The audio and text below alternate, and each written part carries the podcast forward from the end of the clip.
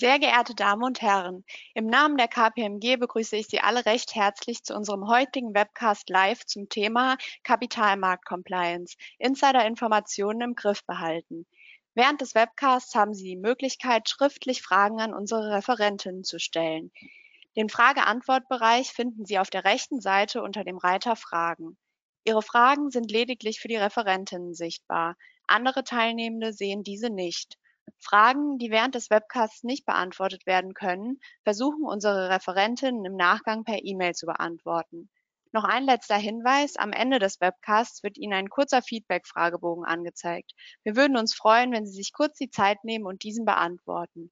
Nun übergebe ich an Dr. Lisa Kopp, Partnerin bei KPMG Law. Ja, herzlich willkommen zu unserem Webcast. Ähm, hoffentlich für Sie eine kleine Kaffeepause am Nachmittag die wir auch ähm, mit ein bisschen Wissen für Sie füllen möchten. Ähm, ich möchte mich kurz vorstellen ähm, als Referentin heute. Ich bin Partnerin im Münchner Büro der KPMG Law im Aktien- und Kapitalmarktrecht tätig und ähm, beschäftige mich da viel mit Insider-Informationen, sowohl ähm, in der Thematik, wie bekomme ich sie publiziert, als auch im Aufbau von Kapitalmarkt-Compliance-Systemen. Dann übergebe ich kurz an meine Kollegin Claudia Dietrich, damit sie sich auch vorstellen kann. Ja, danke, Lisa. Äh, genau, Claudia Dietrich ist mein Name. Ich bin Senior Managerin bei der KPMG AG am Standort in Köln und beschäftige mich hier seit ähm, inzwischen gut zwölf Jahren mit Themen rund um Corporate Governance, ähm, im Fokus eben Compliance Management Systeme und wie ich regulatorische Anforderungen in Unternehmen ähm, sinnvoll, effizient, adäquat umsetzen kann, ähm, sodass wir die regulatorischen Anforderungen ähm, erfüllen, aber gleichzeitig auch als Unternehmen da äh, gewisse Mehrwerte mit sich bringen und ähm, bringe heute ein paar Tipps und Tricks aus der Praxis und der Umsetzungssicht auch für Sie mit. Genau. Ähm, bevor wir mit der Agenda starten, als kurzes Intro würde ich Ihnen gerne zeigen, von was sprechen wir, wie wichtig ist das überhaupt, ähm, was wird inhaltlich gemeldet, Thema ad hoc ähm, durchschnittliche Anzahl von Ad-Hoc-Mitteilungen der DAX-Unternehmen. Äh, gewisse Schwankungen sehen wir da, aber so um die zwei bis drei Meldungen im Jahr sind das im Schnitt. Also es kommt gar nicht so selten vor, wie man denkt. Ähm, und DAX ist hier natürlich äh, ja federführend. Kleinere Unternehmen haben es vielleicht nicht ganz so häufig, aber auch da ist es zwei bis drei Mitteilungen im Jahr ähm, ist jetzt nicht aus der Luft gegriffen. Welche Themen werden ad hoc gemeldet? Äh, ungefähr 50 Prozent sind Geschäftszahlen Prognose, also vorläufige Zahlen, die anders ausfallen als das, was man im Markt schon gemeldet hat oder auch Anpassungen in der Ergebnisprognose. Dann äh, folgen die M&A-Transaktionen, Übernahmen, Fusionen, Börsengänge, die Personalthemen stehen dann an der dritten Stelle. Das ist vor allem der Vorstandswechsel. Und dann haben wir einen großen Block Sonstiges. Das ist dann ein buntes Gemisch an Themen, das Sie sehen. Es sind vor allem Aktienrückkäufe, ähm, können aber auch mal sonstige Sonderthemen sein, die nur bei diesem Unternehmen gerade angefallen sind. Die Agenda, was haben wir heute mit Ihnen vor? Ähm, ich würde Ihnen einen Einblick in den rechtlichen Rahmen geben um sie alle abzuholen. Viele von Ihnen kennen das natürlich, aber es, äh, wir haben auch einige Teilnehmer dabei, die vielleicht noch nicht ganz so vertraut sind äh, mit dem, was an rechtlichen Anforderungen an sie gestellt wird. Ich versuche mich hier kurz zu halten, damit ich die nicht langweile, die das schon kennen, möchte aber hier einfach jeden mitnehmen. Dann werde ich Ihnen kurz ein Beispiel aus der Praxis geben, anhand der vorläufigen Zahlen. Wie läuft das ab, wenn hier Abweichungen auftreten? Wo sind die großen Hindernisse, die wir in der Praxis sehen, die Stolperfallen, ähm, die man unbedingt vermeiden muss, wenn man einen smoothen Prozess haben möchte.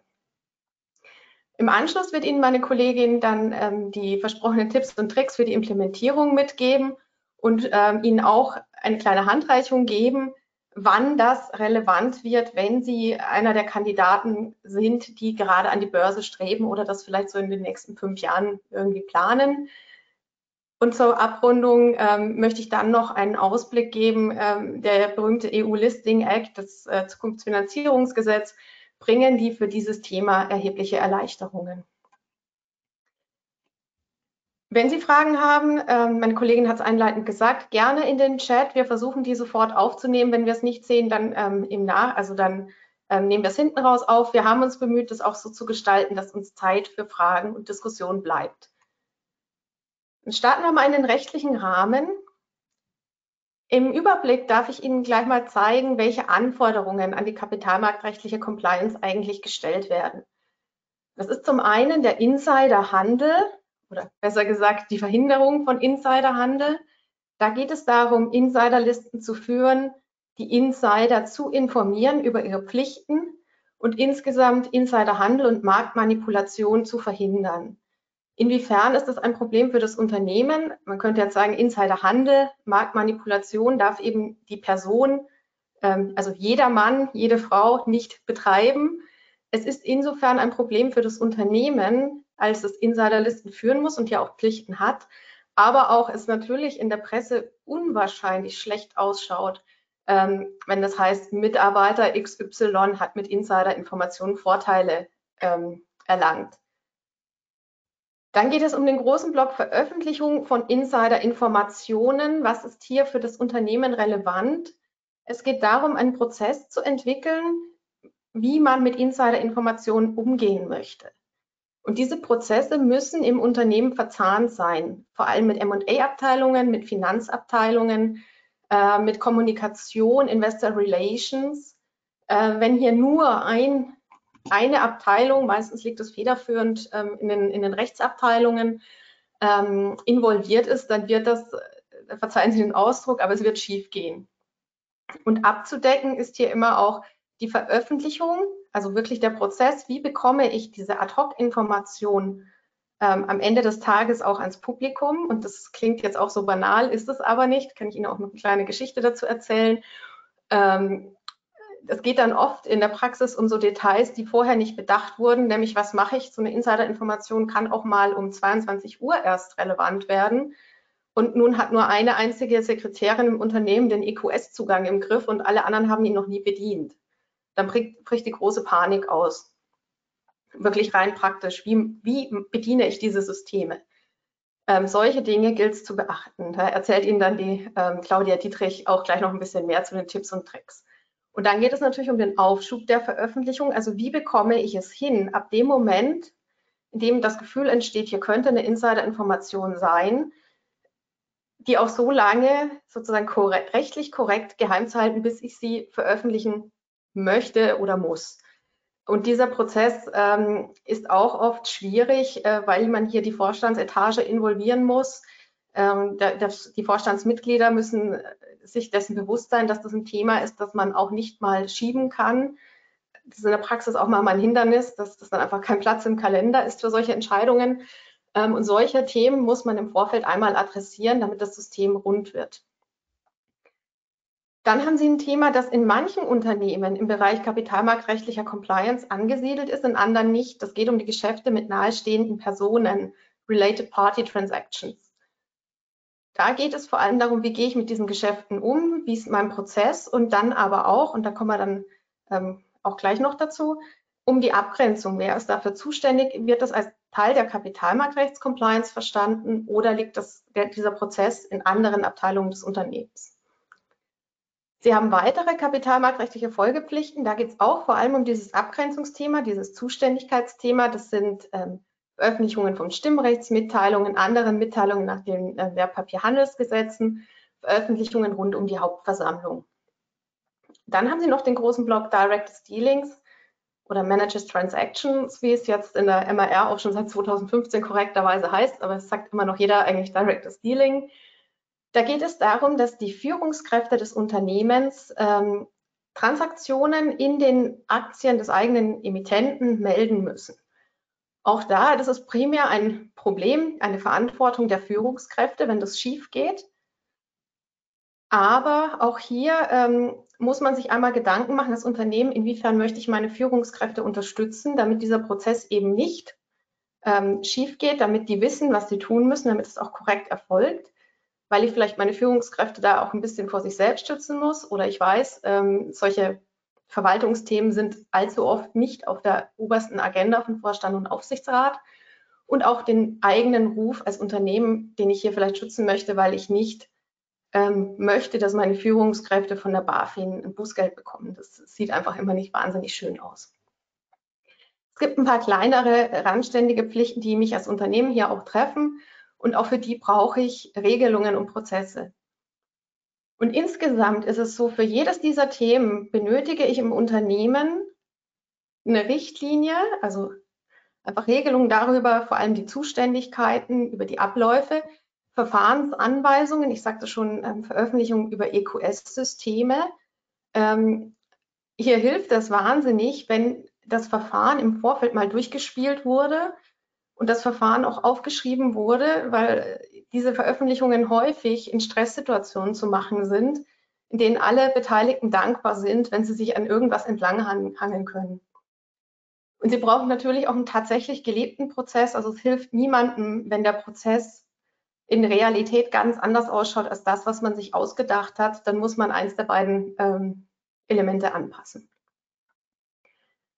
Wenn wir dann auf die nächste Folie wechseln, da habe ich Ihnen einmal aufgeschrieben, ähm, kommend von der Definition des äh, Compliance Management Systems nach IDW PS 89, das vielleicht auch dem einen oder anderen hier bekannt sein sollte, kann man sich natürlich auch Gedanken machen, was muss ich beachten, wenn ich mein Kapitalmarktrechts-Compliance-System aufsetze, ähm, um hier möglichst, möglichst umfassend alles abzudecken. Ich sage jetzt nicht, also das äh, quasi auch vorweg, bevor, bevor das hier jemand falsch versteht, dass Ihr System genauso diese ganzen Elemente haben muss, sozusagen, um ein perfektes Compliance, äh, kapitalmarktrechtliches Compliance-System zu sein. Es hilft äh, für mein Gefühl nur als äh, Gedankenstütze, wenn man sich Gedanken macht, wie möchte ich mein System aufbauen oder auch in der Situation ist, dass man sagt, wir haben jetzt seit 2015 einen Prozess unter der MAR, also acht Jahre ungefähr, und es wird mal Zeit, äh, sich Gedanken zu machen, ist das noch zeitgemäß, was müssen wir vielleicht anpassen, dass man sagt, ich vergesse nichts. Das fängt an mit der Compliance-Kultur. Da ist es natürlich so im Kapitalmarktrecht, das betrifft nur ganz bestimmte Unternehmensteile, nämlich meistens die Holdinggesellschaft oder eben die oberste börsennotierte Gesellschaft und dort auch nur einzelne Abteilungen. Also für den äh, platt gesprochen für den Mitarbeiter am Band ist Kapitalmarktrecht irrelevant. Auch für den äh, Vertriebler, wo Sie sagen, den müssen Sie vielleicht im, im allgemeinen Compliance-System besonders gut abdecken, weil hier vielleicht das Kartellrisiko oder auch das Bestechungsrisiko hoch ist. Kapitalmarktrecht eher irrelevant. Also die haben ein sehr, sehr zugeschnittenes System. Und äh, quasi die Message dazu ist, man soll es auch nicht übertreiben und jetzt jeden Mitarbeiter zuballern mit Richtlinien zur Kapitalmarkt-Compliance. Das führt dazu, die Compliance-Ziele. Ähm, immer wenn Sie sich Gedanken machen, wie muss mein System sein, ist der erste Schritt zu sagen, was will ich erreichen? Und das ist logisch, ich möchte keine Kapitalmarktrechtsverstöße begehen. Ähm, warum? Weil ich möchte kein Bußgeld einfangen als Unternehmen. Ich möchte meine Reputation schützen als verlässliches Unternehmen, als ein Unternehmen, das korrekt kommuniziert das ist auch noch immer relativ einfach und lässt sich auch gut ähm, herausarbeiten und festhalten. Dann habe ich die Compliance-Risiken. Da wird es dann schon ein bisschen interessanter, denn da kann, kann es von Unternehmen zu Unternehmen anders sein. Es kann Unternehmen geben, in denen ich sage, wir sind sehr stabil, wir haben wenig M&A-Aktivitäten, äh, wir haben vielleicht auch im Vorstand nicht immer die überraschendsten aller Wechsel gehabt in der Vergangenheit. Da ist die Wahrscheinlichkeit sehr gering, dass jetzt aus diesen Bereichen etwas kommt. Wenn ich dagegen viele M&A-Transaktionen habe, ist natürlich M&A-Transaktionen ein Thema, das ich ein bisschen mehr im Blick behalten muss in Sachen Kapitalmarkt-Compliance. Das steht immer ähm, am Anfang der, des äh, Systemaufbaus, dass ich mir wirklich konkret und eben Betonung liegt ja wirklich auf dem konkret Gedanken mache, wo stecken bei mir die Teufel im Detail. Habe ich komplizierte Aktionärsstrukturen ähm, mit vielleicht vielen Stimmrechtsmitteilungen? Dann muss ich vielleicht auch da ein bisschen Kompetenz selber aufbauen. Habe ich das nicht, dann äh, kann ich so ein Thema Stimmrechtsmitteilungen auch eher mal randständig behandeln. Wenn man sich dabei soweit klar ist, dann kommt eigentlich immer der, ja, neben der Organisation der größte Teil, das Compliance-Programm heißt so schön. Äh, worum geht es da? Ich muss Dokumentation schaffen und implementieren, um eben die ganzen Prozesse und äh, Zuständigkeiten und so weiter im Unternehmen zu verankern. Compliance-Organisation. Das sind die Definition der Verantwortlichkeiten und der Berichtswege. Und das ist häufig der wichtigste, aber auch der schwierigste Part in der Praxis, ähm, gerade aufgrund der vielen Schnittstellen, die ich bei so einer Insider-Information habe, die in bestimmten Bereichen des Unternehmens entsteht, dann an bestimmte Zuständige laufen muss, dann habe ich schon Schnittstellen, an denen Dinge verloren gehen können und dann am Ende des Tages veröffentlicht werden muss. Das heißt, ich habe viele Abteilungen, die zusammenarbeiten müssen. Es muss immer klar sein, wer hat für was wann den Hut auf, wer liefert zu, wer ähm, schaut nur ähm, quasi mit drüber in kontrollierender Funktion. Das ist äh, in der Praxis auch oft gar nicht so einfach, das wirklich gut zuzuschneiden, damit auch alle wissen, für was sie zuständig sind.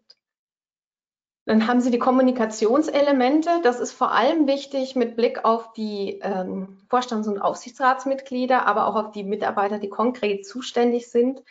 Ähm, es ist natürlich wichtig, dass jeder, der zuständig ist, für zuständig erklärt wurde, auch weiß, für was er zuständig ist und auch ähm, hinreichend komfortabel ist mit dem, was er da tut, also geschult wurde. Auch das klingt sehr banal, wird aber in der Praxis gelegentlich mal vergessen. Und am Ende des äh, Tages äh, die Überwachung und Verbesserung, die spielt jetzt hier im Kapitalmarktrecht natürlich auch nicht diese große Rolle, wie sie es in den richtigen Compliance oder in den großen Compliance-Management-Systemen hat. Aber auch hier ist es natürlich relevant, Rechtsänderungen im Blick zu behalten, Systemlaufen zu verbessern. Das einmal zur Einführung in die rechtlichen Rahmenbedingungen dessen, was Sie beachten müssen. Jetzt will ich einmal zur Verdeutlichung der Schwierigkeiten in ein praktisches Beispiel gehen, nämlich die vorläufigen Zahlen und Ihnen einfach mal schildern, ähm, quasi was sehen wir in der Praxis, wie läuft das ab. Vorläufige Zahlen, ähm, Sie haben als Unternehmen im Regelfall eine Prognose abgegeben am Kapitalmarkt, die, die Guidance, was Sie bei bestimmten Kennzahlen im nächsten Jahr erwarten. Jetzt im Prozess in der Finanzabteilung werden die Zahlen aggregiert, laufen den, aus den Tochtergesellschaften zusammen. Irgendjemand rechnet, also irgendeine Person sitzt da, rechnet die Zahlen zusammen und erkennt, äh, hier ist eine Abweichung zur Guidance oder eben in der Praxis, das ist die Schwierigkeit, erkennt diese Person das wie ist sichergestellt, dass die Person, die damit beschäftigt ist, meinetwegen Umsatzzahlen aus den Tochtergesellschaften zusammenzufassen, auch erkennt, oh, hier ist eine Abweichung zur Guidance. Geht manchmal schief.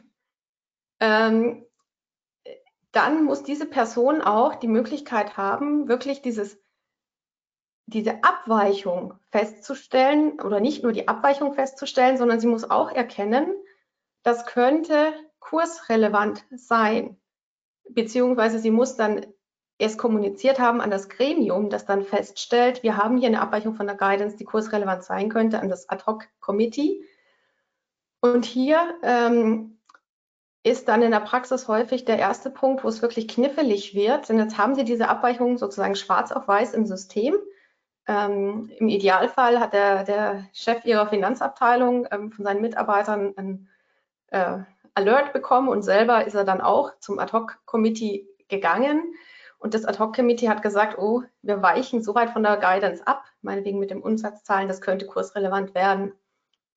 Jetzt will man das natürlich nicht sofort im, in dem Moment veröffentlichen, weil ähm, es wurde erstmalig aggregiert, man möchte die Zahlen noch überprüfen. Äh, doch nochmal sicher gehen, hat man nicht doch einen Rechenfehler. Ähm, irgendwo ist, ist irgendwo ein Zahlendreher, also diese ganz banalen Dinge.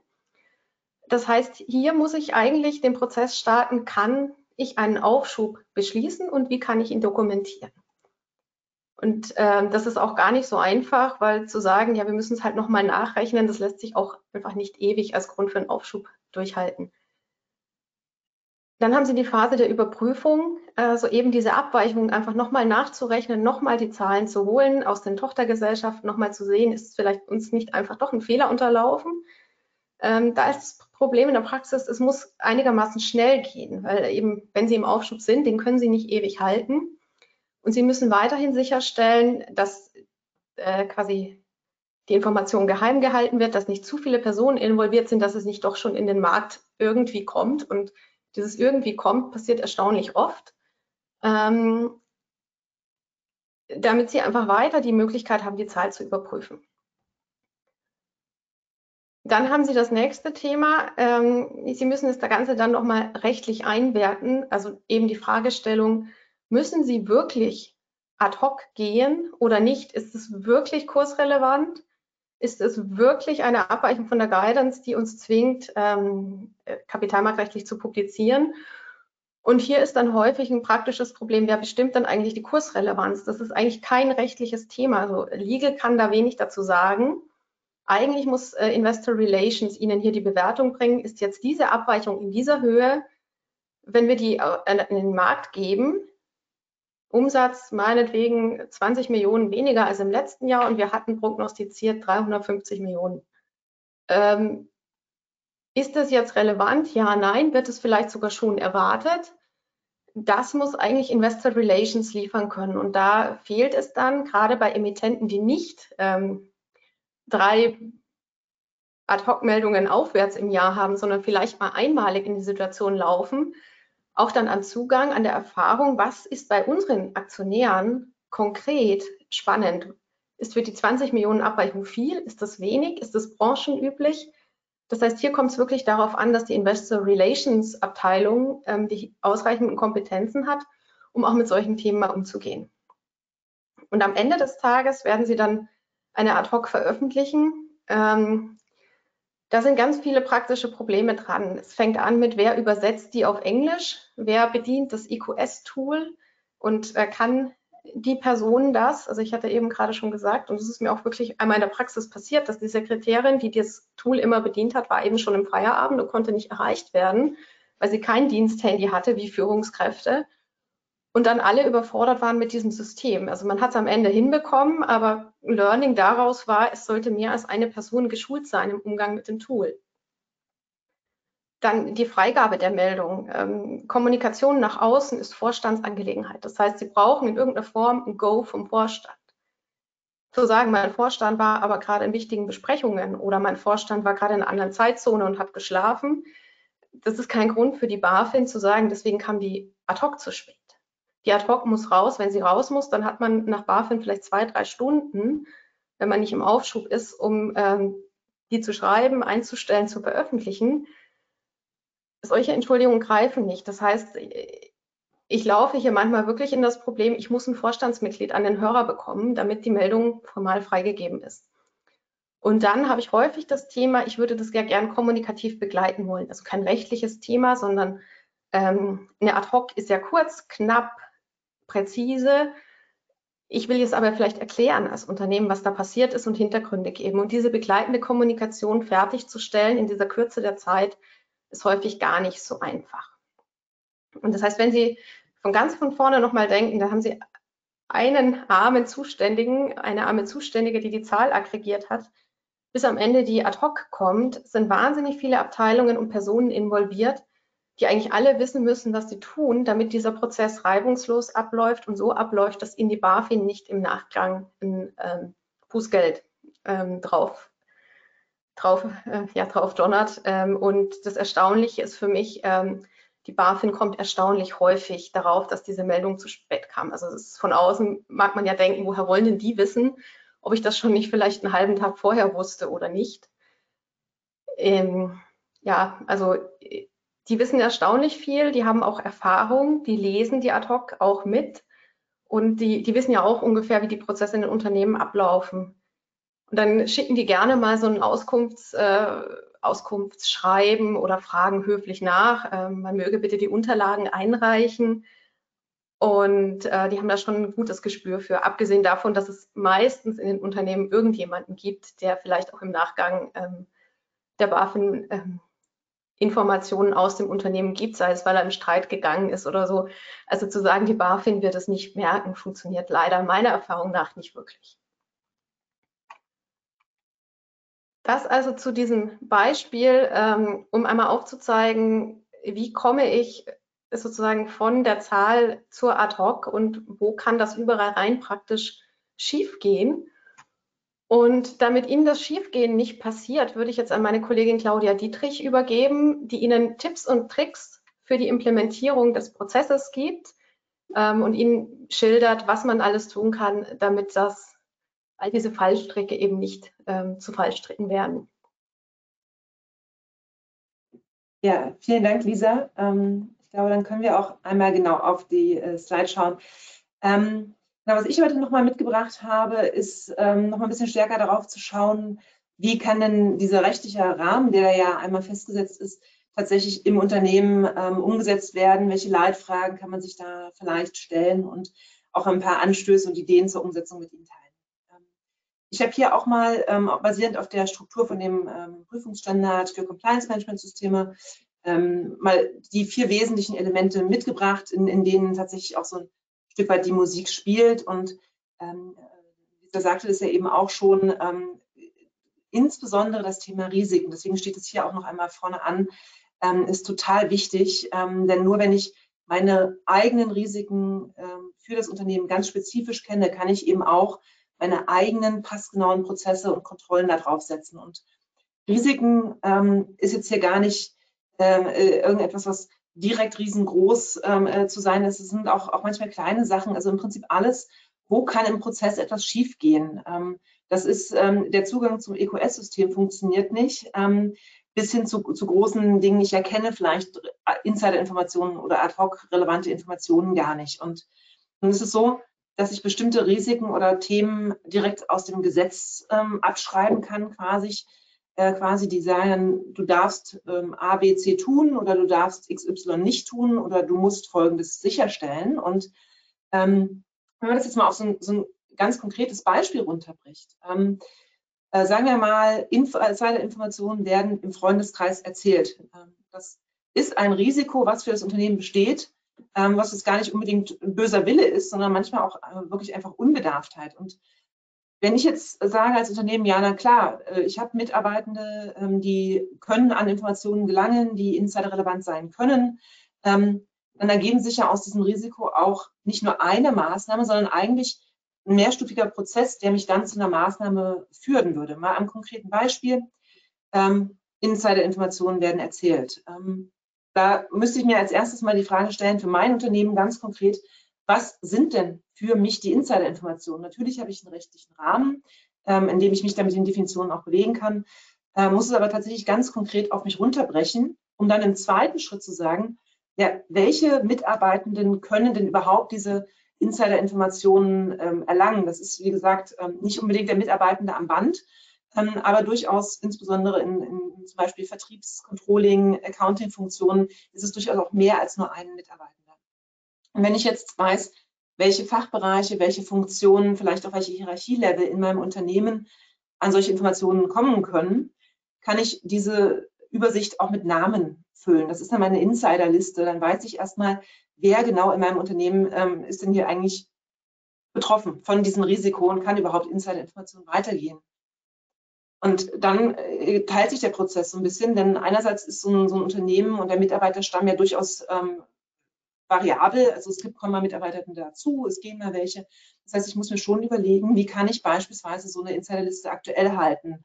Ähm, was wir häufig sehen, ist, dass man sowas mit den äh, monatlichen Personaleinstiegs- und Ausstiegstabellen ähm, abgleicht, dass man das auf einer Positionsebene macht. Aber das wäre so die, die Mindestmaßnahme, dass man das regelmäßig aktualisiert. Und der andere Arm dieses Prozesses ist dann, ja, jetzt weiß ich ja, wen das betrifft und vielleicht weiß ich auch, wer ist denn da jetzt neu dazugekommen oder wer ist denn auch ausgeschieden ähm, gerade die neu dazugekommenen, die jetzt insiderrelevante Informationen gelangen können, durch Beförderung, durch Einstellung, was auch immer, ähm, müssen auf jeden Fall geschult werden.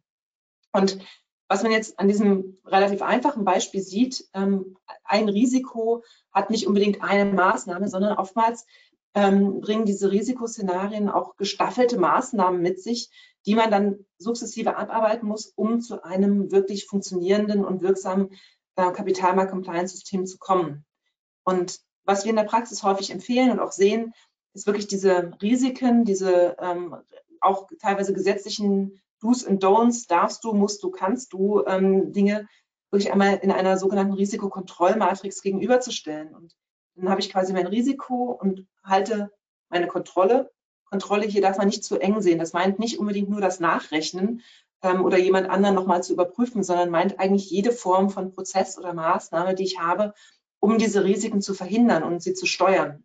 Wenn ich das ganz sauber, transparent aufgeschrieben habe, kann ich eben auch Lücken erkennen. Dann sehe ich, wo habe ich Risiken, die ich noch nicht mit Maßnahmen abgedeckt habe. Vielleicht sind die Risiken auch einfach nicht so relevant für mich. Ähm, ein paar Beispiele hatte der, dieser auch schon gegeben.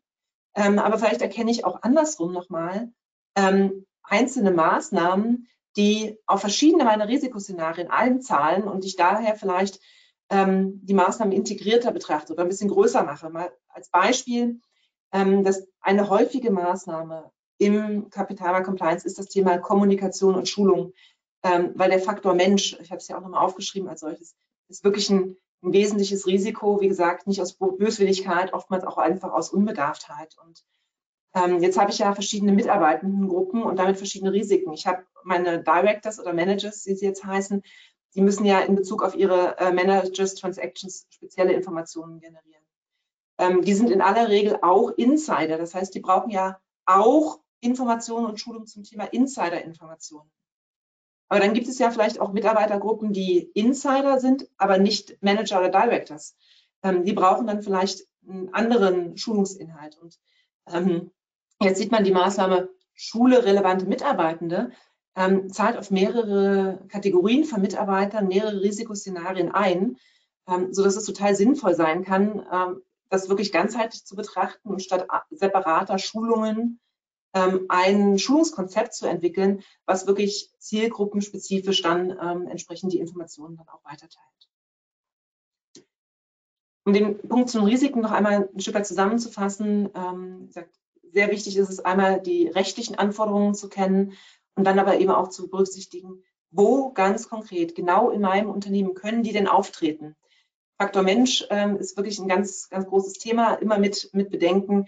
Ähm, auch Abwesenheiten und ähnliches, äh, Toolzugänge sind so als, als Faktor Mensch ähm, immer wieder relevant in dem Thema.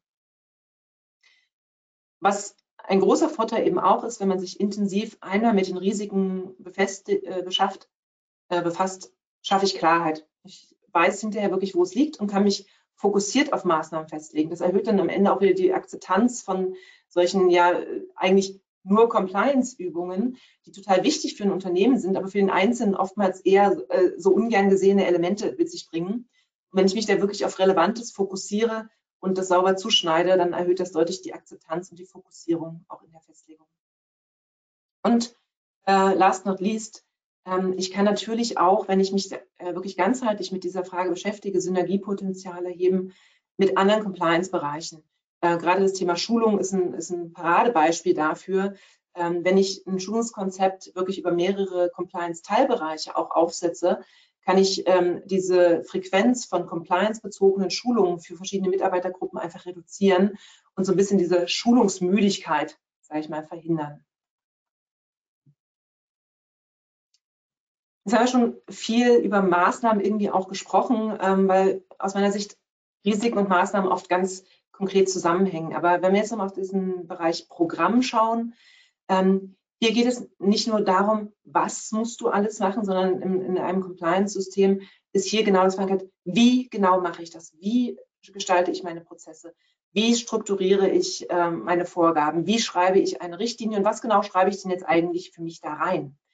Und ähm, diese Kernfragen, die wir hier eben auch nochmal mitgebracht haben, ähm, lassen sich meistens schon bei einer intensiven ähm, Risikobetrachtung schon ganz gut ähm, beantworten. Beispielsweise, wenn wir sagen, Prozesstransparenz. Ähm, wenn man mal ganz konkret schaut, wo ist Prozesstransparenz super wichtig? Ja, auf jeden Fall bei dem Thema Ad-Hoc-Mitteilungen. Das ist ja in, in, eigentlich immer zeitkritisch. Äh, zumindest die Entscheidung, ob ich Aufschub habe oder nicht, ist zeitkritisch. Aber im Zweifelsfall auch das Melden an sich. Ähm, Lisa stellte das ja eben auch schon, schon einmal dar. Und ähm, jetzt ist es ganz oft so, ähm, dass gar nicht jeder direkt weiß, wenn mir irgendwie was auffällt, wo ich auch nur den Verdacht habe, dass es ad hoc richtig, richtig sein könnte.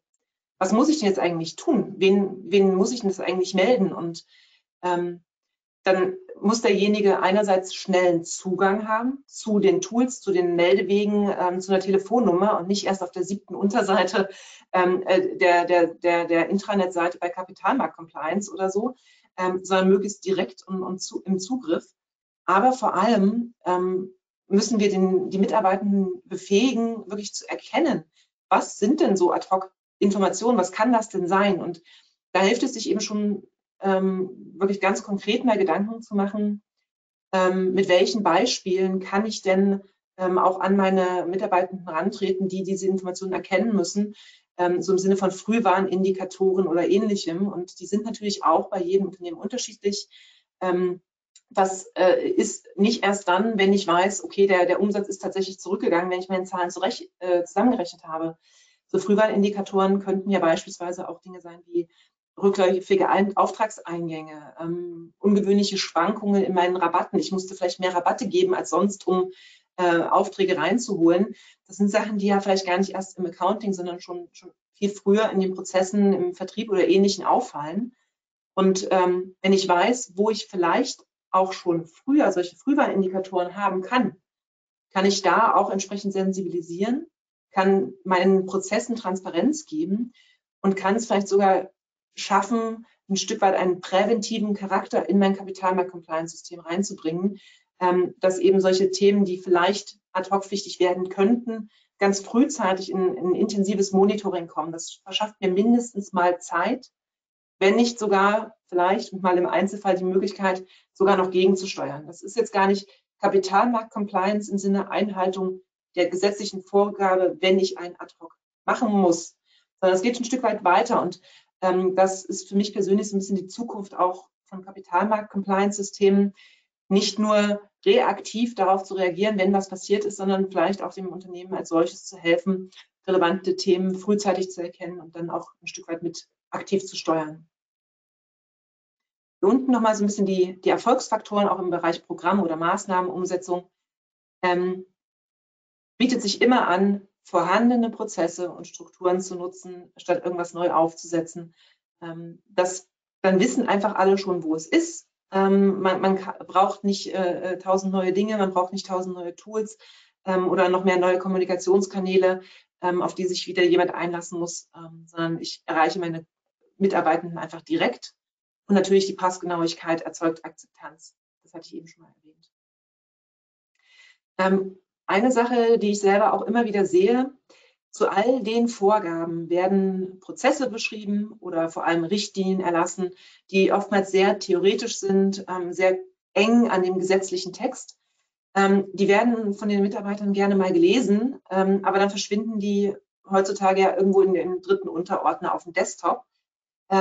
Einfache Do's und Don'ts Übersichten, durchaus plakativ, helfen oft viel mehr und bleiben viel besser in, in, in, in, in den Köpfen der Mitarbeitenden. Und gerade, ähm, um auch noch auf dieses Thema zu kommen, wenn ich jetzt erstmals an die Börse gehe, ähm, ist das etwas, was man dann auch super in so Kampagnen beispielsweise nutzen kann, wo dann der Screensaver auf dem, auf dem Desktop ähm, halt mal so eine einfache Do's und Don'ts Übersicht, drei auf jeder Seite oder so ähm, zeigt, ähm, was sich wirklich einprägt bei den Mitarbeitenden, gerade wenn sie erstmals mit solchen kapitalmarktrelevanten Themen vielleicht auch in Kontakt treten.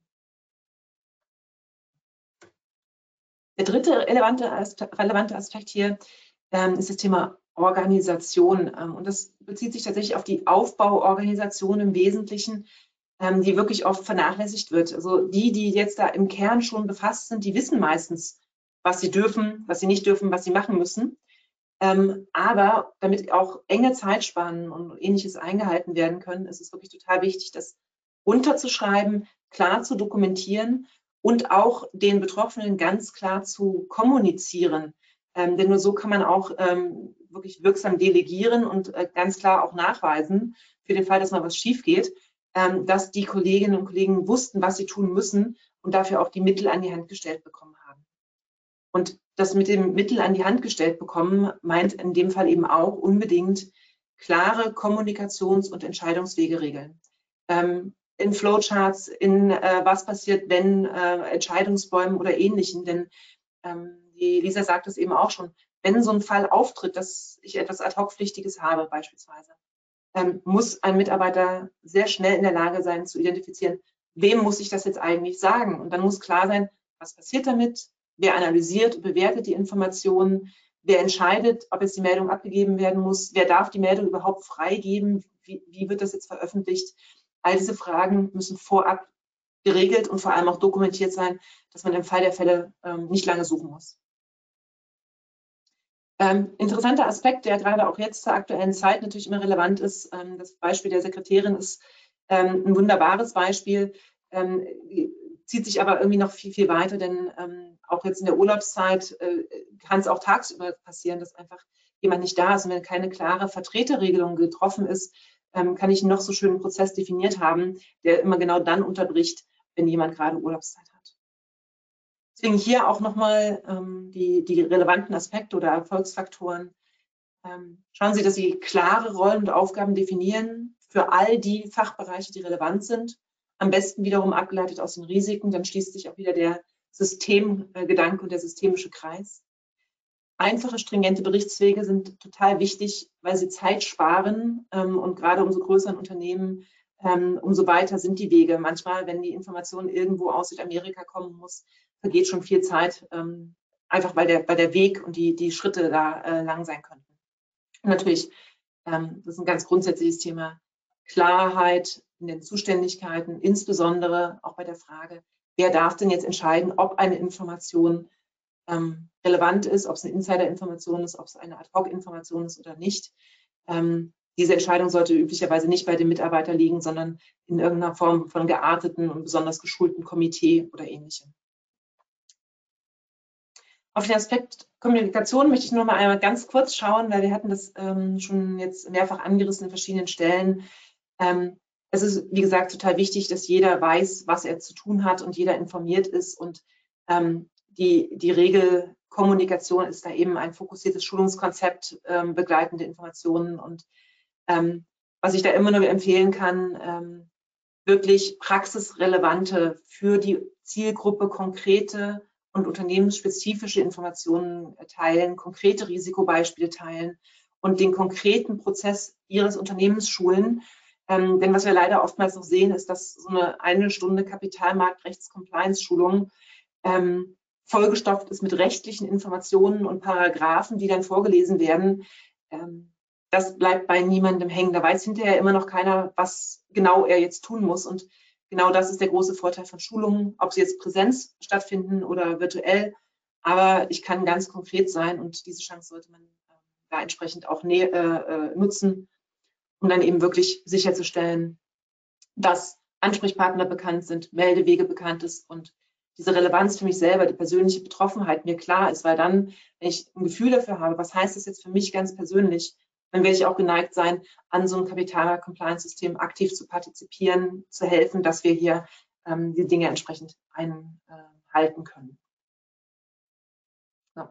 Jetzt habe ich relativ äh, viel nochmal auf der Seite verbracht. Äh, wir haben nochmal ein Slide äh, mitgebracht. Ähm, warum ist denn das jetzt eigentlich ähm, ab Tag 1 so wichtig? Also wir haben es jetzt, glaube ich, gesehen, ein funktionierendes Kapitalmarkt-Compliance-System ist immer ein umfassendes Thema.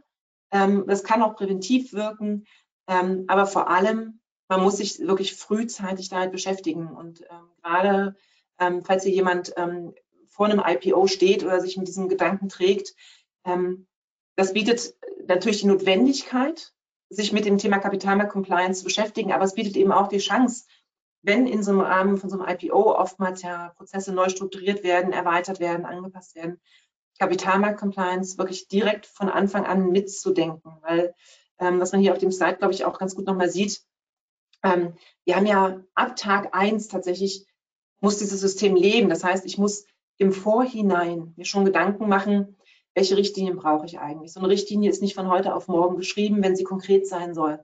Das heißt, hier brauche ich mindestens zwei Monate, um mir darüber Gedanken zu machen und aus den Richtlinien abgeleitet dann konkrete Prozesse, Tools einführen, äh, Vertreterregelungen einführen, die Mitarbeiter informieren und natürlich dann auch noch trainieren. Das sind alles Sachen, die müssen vor dem IPO passiert sein, damit sie am Tag eins dann auch wirklich im, am Leben sind und gelebt werden können. Deswegen, man sieht hier auch auf der linken Seite nochmal, ähm, es gab durchaus also 79 Ad-Hoc-Meldungen in den ersten sechs Monaten nach dem Börsengang in den letzten drei Jahren. Ähm, das, das ist nicht wenig. Also da sieht man schon, das sind Dinge, die können sehr schnell auftreten, gerade auch in den aktuellen ähm, Entwicklungen, dynamische Umfelder und ähnliches. Ähm, es ist wirklich super wichtig, sich da rechtzeitig damit zu beschäftigen. Sollten wir noch einmal die Chance geben, ähm, auf Erleichterungsmöglichkeiten aus der aktuellen Gesetzgebung zu schauen. Und dafür würde ich noch einmal an die Lisa Kopp abgeben. Ja, gerne. Ähm wir sehen in der Praxis, dass gerade kleinere und mittlere Emittenten, also vor allem im Freiverkehr gelistete, aber auch kleinere ähm, börsennotierte Emittenten, sich mit diesen Anforderungen wahnsinnig schwer tun. Ähm, und das natürlich auch ähm, ein Thema ist, dass das in der Überlegung, mache ich ein IPO oder nicht eine Rolle spielt. Ich brauche noch einen Prozess. Ähm, ähm, ich brauche noch ein Thema, ähm, das ich in, in Blick behalte. Ähm, das heißt, äh, will ich mir diesen IPO wirklich antun? Und vor diesem Hintergrund ist der EU Listing Act zu sehen. Ähm, Ziel ist es hier, die Kapitalmärkte gerade für kleine und mittlere Unternehmen zu, äh, zu attraktiver zu machen, den Zugang zu erleichtern. Ähm, äh, Verfahren, also es ist alles noch in, in, in Mache. Ähm, was soll aber geregelt werden? Es gibt Themen, die haben mit dem Kapitalmarkt Compliance, wie wir es hier verstanden haben, nichts zu tun. Äh, Prospektverordnung, Mehrstimmrechtsaktien, MIFID II. Ähm, das Thema, das hier vor allem geregelt werden soll, sind die gestreckten Sachverhalte. Und das sind die, die in der Praxis ähm, die besondere Schwierigkeit aufweisen, dass ich eigentlich gar nicht weiß, wo genau ist die Insider-Information, wann tritt die auf, wann kann ich in Aufschub gehen, wann veröffentliche ich sie. Also das klassische Beispiel war hier der, der Rücktritt des Vorstandsvorsitzenden. Ähm, überraschender Rücktritt, der anfängt von den eigenen Überlegungen, den Gesprächen mit der Frau, mit der Ehefrau, ob er nicht zurücktreten soll, den Gesprächen mit dem Aufsichtsratsvorsitzenden, versuchen, äh, ihn umzustimmen, Gesprächen im Gesamtaufsichtsrat und irgendwann der große Knall Rücktritt. An welchem Punkt hier in diesem gestreckten Sachverhalt ich die Insider-Information habe, wann ich veröffentlichen muss und vor allem was, ähm, ist hochgradig schwierig zu bestimmen. Und das äh, ist jetzt nicht nur der Vorstandsvorsitzende, sondern auch jede M&A-Transaktion, die anfängt mit ähm, meinetwegen zwei CEOs telefonieren mal unverbindlich miteinander und finden das eine coole Idee, ähm, sich zusammenzuschließen, äh, bis hin zu einer verdichteten Situation. Man verhandelt, man ist immer näher dran an der Unterschrift man hat das Gefühl, es geht gut, aber der Deal ist einfach lange nicht durch. Der ist erst durch, wenn er unterschrieben ist. Und selbst dann weiß ich noch nicht, ob ich ihn geclosed kriege. Das heißt, hier habe ich einen unwahrscheinlich langen Zeitraum, in dem Insider-Informationen auftreten sollen, in dem ich das monitoren muss, in dem ich das handhaben muss.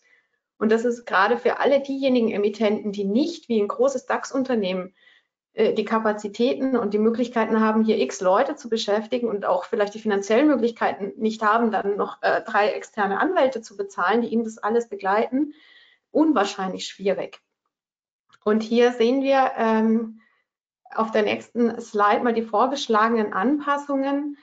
Ähm, die Idee ist jetzt wirklich diesen Veröffentlichungszeitpunkt ähm, bei diesen gestreckten Sachverhalten in irgendeiner Form rechtlich verbindlich sozusagen offiziell zu regeln. Äh, aus meiner Sicht wäre das wunderbar, wenn es gelingen würde. Ich glaube noch nicht dran, dass es die, die, Lösung für alle Sachverhalte geben wird, weil jeder Sachverhalt immer wieder anders ist. Ähm, aber es wäre natürlich traumhaft, wenn wir da Klarheit hätten, wann muss ich was veröffentlichen, wann kann ich wie in den Aufschub gehen. Ähm, es soll noch kleinere Anpassungen im Verfahren geben, ein bisschen Reduktion des Bußgeldrahmens, vor allem zugunsten äh, von KMUs. Äh, die permanenten Insiderlisten sollen äh, erleichtert werden. Ähm, da sehen wir in der Praxis, die haben wir eigentlich sowieso nie. Ähm, permanente Insiderliste, wirklich im technischen Sinne Insiderliste heißt, das sind Personen im Unternehmen, die immer alles, jede Insiderinformation kennen. Äh, wenn, wenn man sich das genau ansieht, kann es die nicht geben, weil auch Vorstand und Aufsichtsrat nicht jede einzelne Insiderinformation kennen werden. Ähm, es weiß zum Beispiel der Vorstandsvorsitzende nicht, wenn der Aufsichtsrat heimlich überlegt, ihn rauszuwerfen sollte er zumindest nicht wissen. Ähm, also permanente Insiderlisten in der Praxis sowieso irrelevant, also nicht das Wahnsinns, äh, nicht der wahnsinns große Wurf. Anhebung der Meldeschwellen bei Directors Dealings, auch das ist kein großer Wurf, ähm, da stehen wir heute schon. Ähm, und bestimmte Transaktionen sollen aus den Closed Periods rausgenommen werden, vor allem Arbeitnehmersparpläne. Ähm, da geht es darum, wenn einfach äh, Transaktionen immer wieder regelmäßig passieren, dann können die auch in so einer Closed Period mal passieren ohne dass daraus kapitalmarktrechtlich irgendeine Relevanz abzuleiten ist. Ähm, das ist jetzt alles, also sind alles meines Erachtens Details. Das große Spannende ist, schafft man es wirklich, die gestreckten Sachverhalte so zu regeln, ähm, dass, dass da Rechtssicherheit da ist, auch für eben Unternehmen, die nicht eine ganze Beraterarmada haben und auch nicht die dauerhafte Kompetenz hausintern aufbauen können, sondern die vielleicht einmal in zwei, drei Jahren eine große Transaktion haben oder auch, auch nur alle fünf Jahre mal und die dann immer vor diesem äh, quasi sowohl eigene Unbedarftheit, äh, Unerfahrenheit in diesem Thema, vielleicht auch einfach gar nicht den Blick dafür, hier Gefahr laufen, ähm, diese Pflichten zu verletzen, die einfach wahnsinnig komplex werden an solchen Stellen. Das ist so meine Einschätzung zum EU Listing Act. Ähm, damit wären wir quasi am Ende unserer äh, Präsentation. Wir haben ähm, Fragen schon bekommen äh, gerne noch in den Chat reinposten. Wir haben noch neun Minuten äh, Zeit. Ähm, die erste Frage, die wir bekommen haben, ähm, geht dahin Business Continuity Management. Ähm, das Thema ad hoc, das ja durchaus zeitkritisch ist, äh, ob das quasi auch zeitkritisch im Sinne des finanzaufsichtsrechtlichen äh, Business Continuity Management ist, äh, entsprechende Notfallpläne und Übungen angebracht sind hat jetzt mehrere Aspekte ähm, aus meiner Sicht. Ähm, Business Continuity, also es ist ein Punkt, über den ich mir immer mehr Gedanken mache, nachdem ich die ersten Emittenten hatte, die solche Themen getroffen hat, nämlich was mache ich denn, wenn mein IT-System lahmgelegt wird? Das hat in der Regel einen Wahnsinns-Impact, weil ich meistens auch Datenabfluss habe. Ich habe in der Regel eine Information, die ich kapitalmarktrechtlich melden muss. Ich komme aber vielleicht gar nicht an meinen Computer. Das ist ein Szenario, das ich mitdenken muss ähm, was mache ich denn dann? Ich muss so eine Ad-Hoc über EQS veröffentlichen. Ich muss überhaupt so eine Ad-Hoc schreiben. Äh, alle haben anderes zu tun. Also ja, ähm, Business Continuity und gerade solche Worst-Case-Szenarien für mich wahnsinnig relevant. Ähm, Notfallpläne, das ist das Thema, äh, was wir jetzt mehrmals hatten, ähm, quasi Richtlinien abdecken, Risiken abdecken. Ähm, vielleicht Claudia dann auch noch gleich kurz äh, dazu ergänzen. Und Übungen, also Übungen im, im Sinne einer regelmäßigen Feuer, Feuerübung ähm, einmal im Jahr, das halte ich für übertrieben, aber man sollte durchaus ab und zu mal diese Prozesse, gerade wenn man jemand ist, der das Glück hat, nicht allzu oft ad hoc gehen zu müssen, äh, zumindest im engen Zirkel der Betroffenen äh, durchspielen, um sicherzugehen, dass das, was man sich da überlegt hat und auf Papier steht, auch funktioniert. Also ähm, wenn man regelmäßig eine ad hoc macht, dann äh, sieht man das, dann hat man die Übung ähm, inbegriffen. Ansonsten gerne äh, quasi mal einen Dry Run fahren. Das äh, schadet sicher nicht. Dann erkennt man vielleicht auch die Sekretärin, die im Urlaub weilt, als kritische Stelle. Genau, ich weiß nicht, Claudia, ob du noch was zu den Notfallplänen ergänzen kannst. Äh, eigentlich auch nur das, was, was eigentlich grundsätzlich für Prozesse und Strukturen gilt. Äh, einfach halten, klar halten, sauber dokumentieren und kommunizieren und letzten Endes sind das immer sehr unternehmensindividuelle ähm, Geschichten, die wirklich zu den Strukturen passen müssen, ähm, so dass man hier nicht irgendwie parallele Kommunikationskanäle oder ähnliches aufmacht, sondern es einfach so einfach es geht irgendwie gestaltet.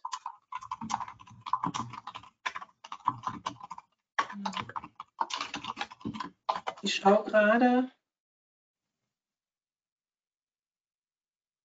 ob es noch weitere Fragen gibt. Ähm, mal Orga-Team bisher keine weiteren Fragen. Ähm, gesagt, vielleicht warten wir einfach noch mal anderthalb, zwei Minuten, ob vielleicht doch noch eine Frage reinkommt.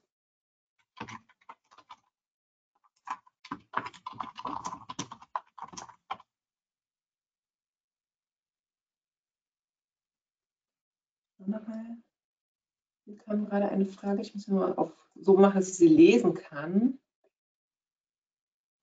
Das kann ich, ich auch kurz ja, genau. Ähm, magst du sie vorlesen?